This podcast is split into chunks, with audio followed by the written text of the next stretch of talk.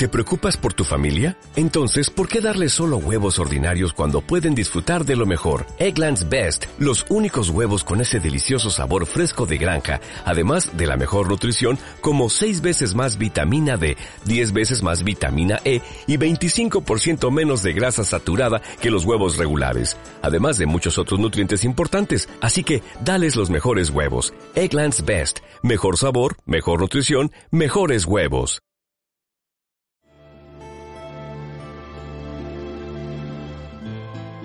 Estás escuchando Buscadores de Respuestas, entrevistas. Te damos la bienvenida a una nueva entrevista en el canal. Te ofrecemos una charla amena, diferente y sincera, con un invitado o invitada relacionada con el mundo del autismo, del TEA o CEA, de la diversidad funcional o de la discapacidad. ¿Nos acompañas?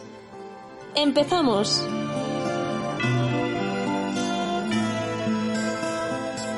Entonces, básicamente se perpetúan estos, estos, estos clichés, ¿no? Y estos estereotipos, ¿no? Ah, que si no entienden los chistes, que si son todos literales, que si, no, que, si tienen contacto ocular ya no pueden ser autistas, por ejemplo, eh, que no pueden ser irónicos o sarcásticos, que no tienen empatía, cuando a veces es todo lo contrario, ¿no? Porque pueden ser hiperempáticos incluso, eh, lo que les suele producir un desgaste tremendo, ¿no? Porque eh, llegan a empatizar tanto con la otra persona que, se llevan sus problemas, ¿no? A casa, ¿no?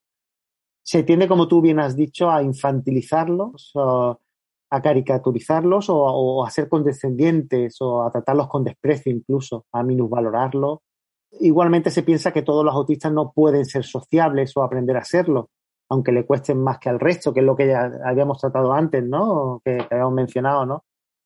Que si son todos unos angelitos azules, ¿no? Se suele decir que si no pueden sentir, sentir ira, odio o tener maldad como cualquier otra persona o incluso amar, tener pareja, vivir una vida cada uno con sus circunstancias, limitaciones o retos. ¿Por qué todos tenemos eh, eh, estos retos y estas dificultades o limitaciones? ¿No crees, Víctor? Claro, Miguel, o sea, son humanos como nosotros, con las mismas emociones, eh, viven en este, nuestro mismo entorno y tienen que superar las mismas pruebas vitales, ni más ni menos las mismas. Pero si para nosotros es difícil la vida, para ellos mucho más. Em, pero no por la vida en sí, sino porque tienen que bregar con la intolerancia ¿eh? y de, los demás, de los normales. ¿eh? Y, y, bueno, la intolerancia es producto de la ignorancia. Mm, y, como hemos comentado, eh, la política no ayuda, no hay recursos. Y también la, el gran público, cuando ven películas eh, bueno, en el cine o eh, como no dan exactamente la verdadera cara del TEA, pues distorsiona el autismo. Y ahí, ahí radica todo.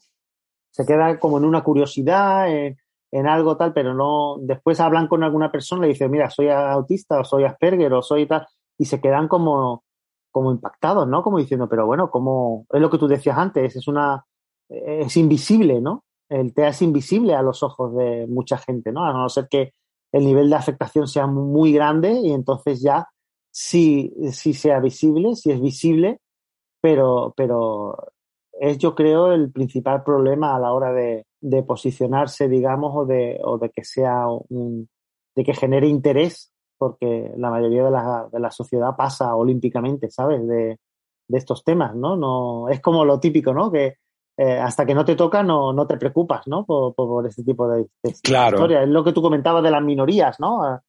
La mayoría está en su zona de confort y dice, bueno, a mí esto ni me va ni me viene, ¿no? Yo, yo, por ejemplo, el, hace poco tuve una experiencia de en una clase, bueno, voy a hacer unas clases y me comentaban, ¿no? Entre varias gente, ostras, esta, esta chica qué rara que es, tal, no sé qué. Y yo, claro, yo, yo tengo ya por eh, de formación profesional tengo más ojo clínico. Entonces les comenté, digo, no, esta chica seguramente esté. ¿Cómo? Y, pero ¿cómo si lo que tú comentas, ¿no? Pero si, si la chica eh, es normal, ¿no?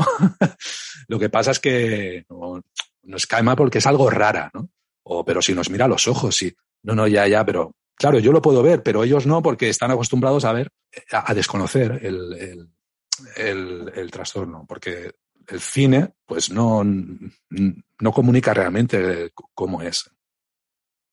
De hecho, tenemos varios, varios ejemplos, ¿no? Que han tratado a lo largo de la, de la historia, ¿no? Eh, como cinéfilo te los, te los sabrás, ¿no? Más o menos, ¿no? Porque, porque siempre es verdad que, que los, eh, vamos, que son muy, desde Rayman a, eh, en fin, Atypical, ¿no? El amor en el espectro, The Good Doctor, Music, Mi nombre es Khan, Mozart y la ballena, Big Bang Theory, que ya lo comentabas tú antes, otra, por favor, espera, es otra, es otra película que, que refleja bastante, bastante bien. Eh, eh, si te apetece, podemos hablar un poco de ellas, ¿no? Así, porque empezando por la, por la una de las más famosas, Rayman, eh, sí, la de Rayman, realmente ya estaba, esta película, claro, la, la, vi en su tiempo, no sé si es el 90 y pico, y ya, ya como me interesaba la psicología, me interesé por el, el señor este, no, sé, no recuerdo, no sé si se llama King, King o algo así. Y este, este niño de pequeño em, eh, se dieron cuenta de que sí, tenía trastorno. Eh, bueno, se dieron cuenta, no, se dieron cuenta después. era un niño que era diferente.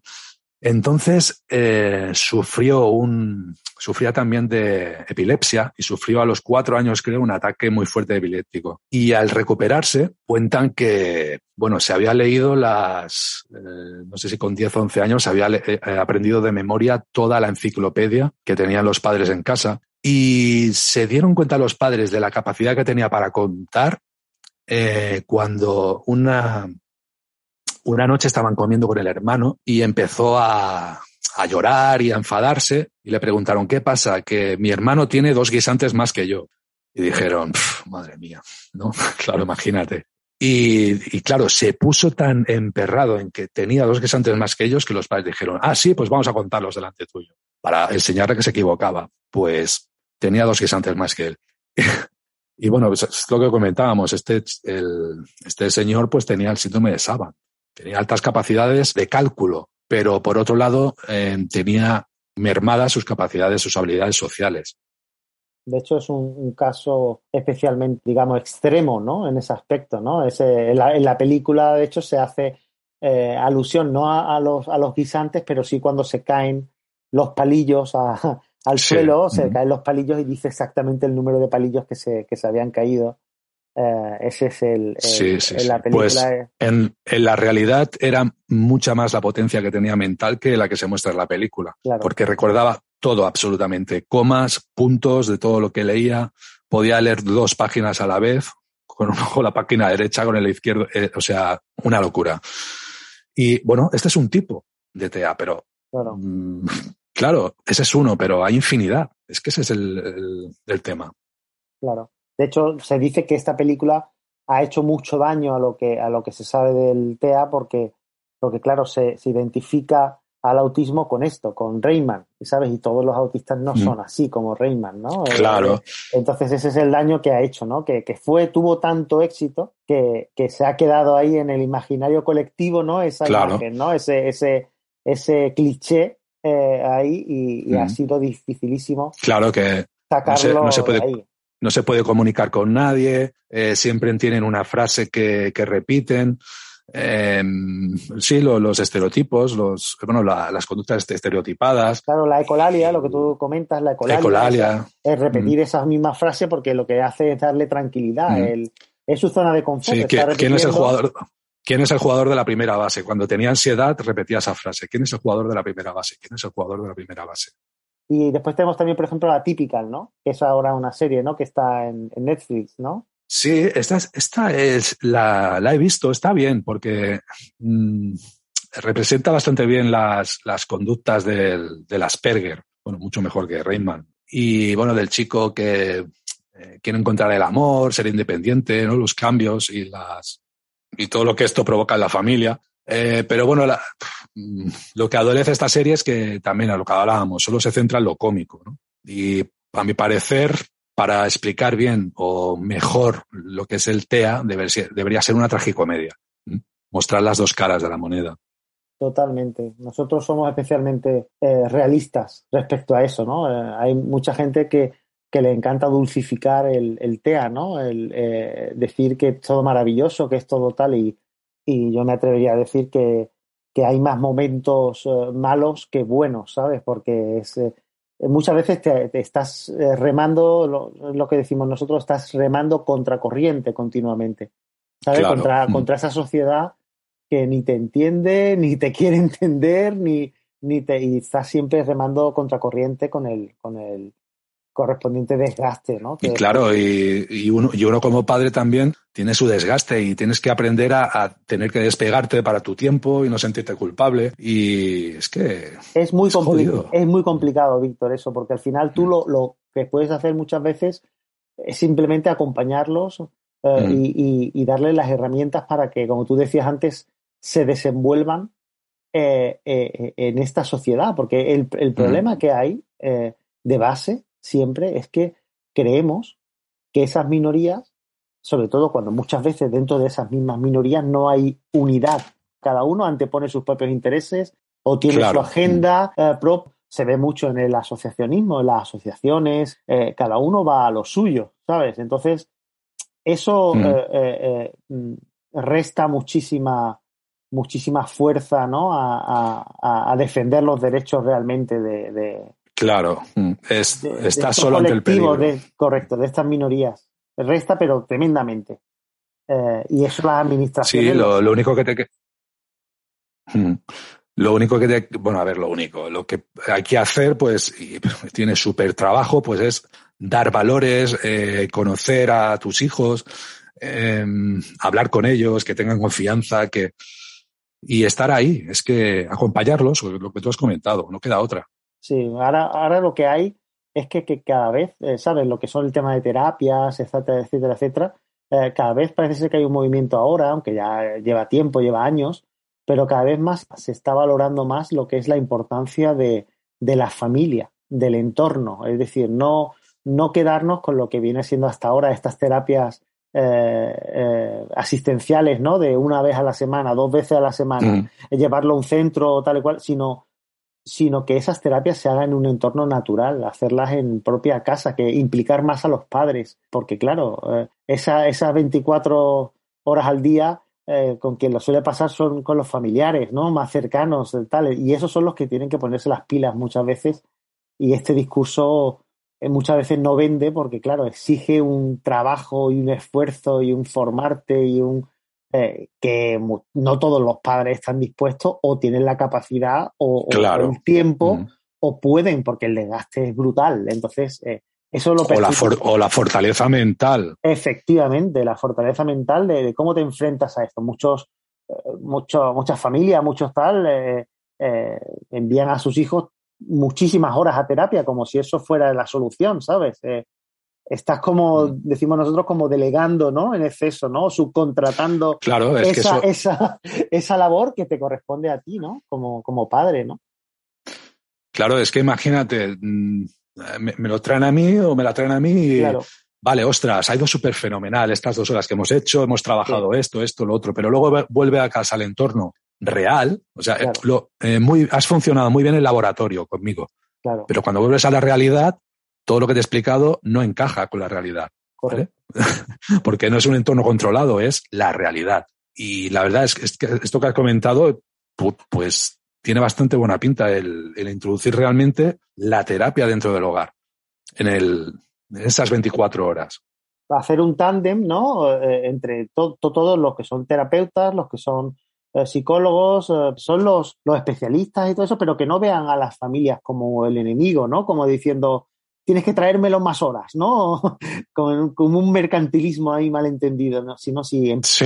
Mm. empoderar a los padres realmente y decirle, oye, mira, eh, si queréis acelerar este proceso o darle las herramientas o que vuestro hijo o hija tenga esto tal, eh, eh, podéis ayudar de esta forma. Porque es, es tremendamente descorazonador ver cómo muchas veces en, lo- en los hogares no se sabe lidiar con esto. Porque imagínate si con un niño neurotípico, ¿no? O sin autismo dicen que no vienen con manual de instrucciones, imagínate con un, con Claro. un niño o una niña autista, es, es tremendo, te cambia todo tu mundo de arriba abajo porque no sabes cómo, cómo tienes que, eh, Entonces, si no te dan unas guías, unas pautas, o no te dicen, oye, por aquí, por allí, esto tienes que hacerlo así, tienes que hacer estas adaptaciones, tienes que hacer. Estás perdido, ¿no? Lo siguiente, es tremendamente eh, difícil salir así. Es lo que nosotros solemos referirnos mm. a esto, que no vives, sobrevives. Sí, sí, sí, sí. Sales mm. para adelante, no sabes cómo. Y si no tienes una red de apoyo de familiares mm. o de tal, ya entonces olvídate, ¿sabes? El desgaste es brutal. Sí, el, trabajo tiene que ser el, conjunto. Eh, grupal, en familia, conjunto, porque si no, no, no, no, es que no, es, es, es, que no puede funcionar. Es que no, funciona ya como tú comentas con un neurotípico, un niño que o tenga TDA o tal, o tenga problemas en el cole. No, si lo llevas solo a la, a la terapeuta o a la psicopedagoga, mm, no, si no tiene un apoyo en casa, no va a funcionar y en la escuela también debe ser un trabajo en conjunto entre en los tres ambientes, en terapia, en colegio y en casa, en el hogar. Si falla una de esas patas, mal. Y sobre todo la más importante, la de casa. Esa pata sí que no puede fallar. Si falla esa, todo lo demás se viene abajo. Claro, pero si no te dan las herramientas, Víctor, los padres muchas veces no tienen por qué saber. Eh, eh, claro. Estás mm. superando el duelo entre que lo, lo, difícil que son los primeros años y muchas veces los más importantes, ¿no? Por la eh, neuroplasticidad, etcétera, etcétera, ¿no? Donde se aconseja terapia intensiva, tal, estar todo, claro, qué, mejor terapia que estar en casa todos concienciados, oye, mira, así, asado, tal, cual. En fin, tú notas muchísimo desconocimiento y que, y que no se facilita la labor, ¿sabes? Por parte de instituciones, de eh, eh, el sistema de salud, el sistema eh, al mm. revés. Eh, es, es, totalmente todo lo contrario. Los colegios, es, una, es un periplo, ¿no? Es un calvario que pasan muchísimas familias cuando, de hecho, hará en el canal un monográfico sobre docentes y alumnado NE con necesidades educativas especiales y te quedas alucinado de, de los testimonios de los docentes, ¿no? Que, que, te cuentan esa, esa, cruda realidad, ¿no? Que, que, todo el mundo se empeña en ocultarte, ¿no? Como padre, ¿no? De que de que tú quieres que, poco más que tengan recogido a tu hijo o hija ahí, ¿no? Durante X horas y te lo quiten de, ¿sabes? De, tener que estar. Pero no hay un, seguimiento muchas veces o ese trabajo conjunto. En algunos sí, pero, pero son la excepción, ¿no? Ah, eso es. Claro. Algo, tremendamente complicado, tremendamente complicado. Es, es, tiene que ser agotador. O sea, es y a trancas y barrancas y error, prueba, error, prueba, error. Ese es el tema. Totalmente. Que al ser minoría, entiendo que no hay recursos para minoría. O sea, ¿Por qué? Porque no tienen voz.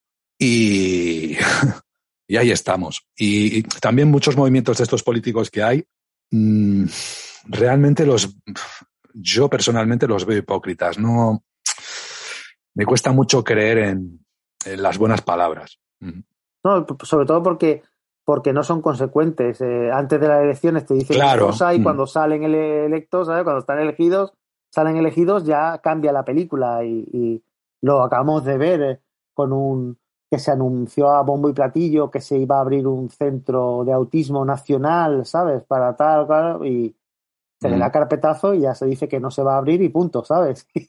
y ya está. Eh, eh claro, eh, eh, ya no se acuerda nadie. Claro, ya no hace falta, ¿no? Ya estoy en el poder, ya estoy tal, ya no...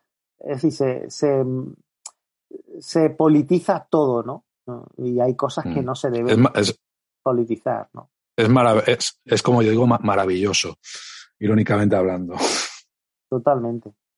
Bueno, ¿qué te parece que repasemos algunas otras eh, series y eso también? Que hay algunas que también están interesantes. Ah, pues mira, me gustó, me gustó mucho, vi la de El amor en el espectro en Netflix. Es un documental que, bueno, visibiliza a chicos y chicas con autismo y les ayudan a encontrar una pareja, ¿no? Eh, y te muestran la, eh, ahí sí que podemos ver la variabilidad del, del espectro y las conductas, las reacciones y las diferencias entre ellos a la hora de conocer a, a una posible pareja. Esta la, la recomiendo, esta, este documental. No, no, sé si lo has visto. Sí, sí, lo he visto y de hecho ha recibido muchísimas eh, buenas críticas porque, como tú dices, es, es, fiel reflejo de la, de la realidad. Se trata mm. la, la, frustración, la, la, incomprensión, ¿sabes? Cuando no logran eh, hacerse entender por la, por la futura pareja, por qué no les mm. entienden, por qué no, no, no encajan, por qué no, y, lo refleja muy bien. Creo que, que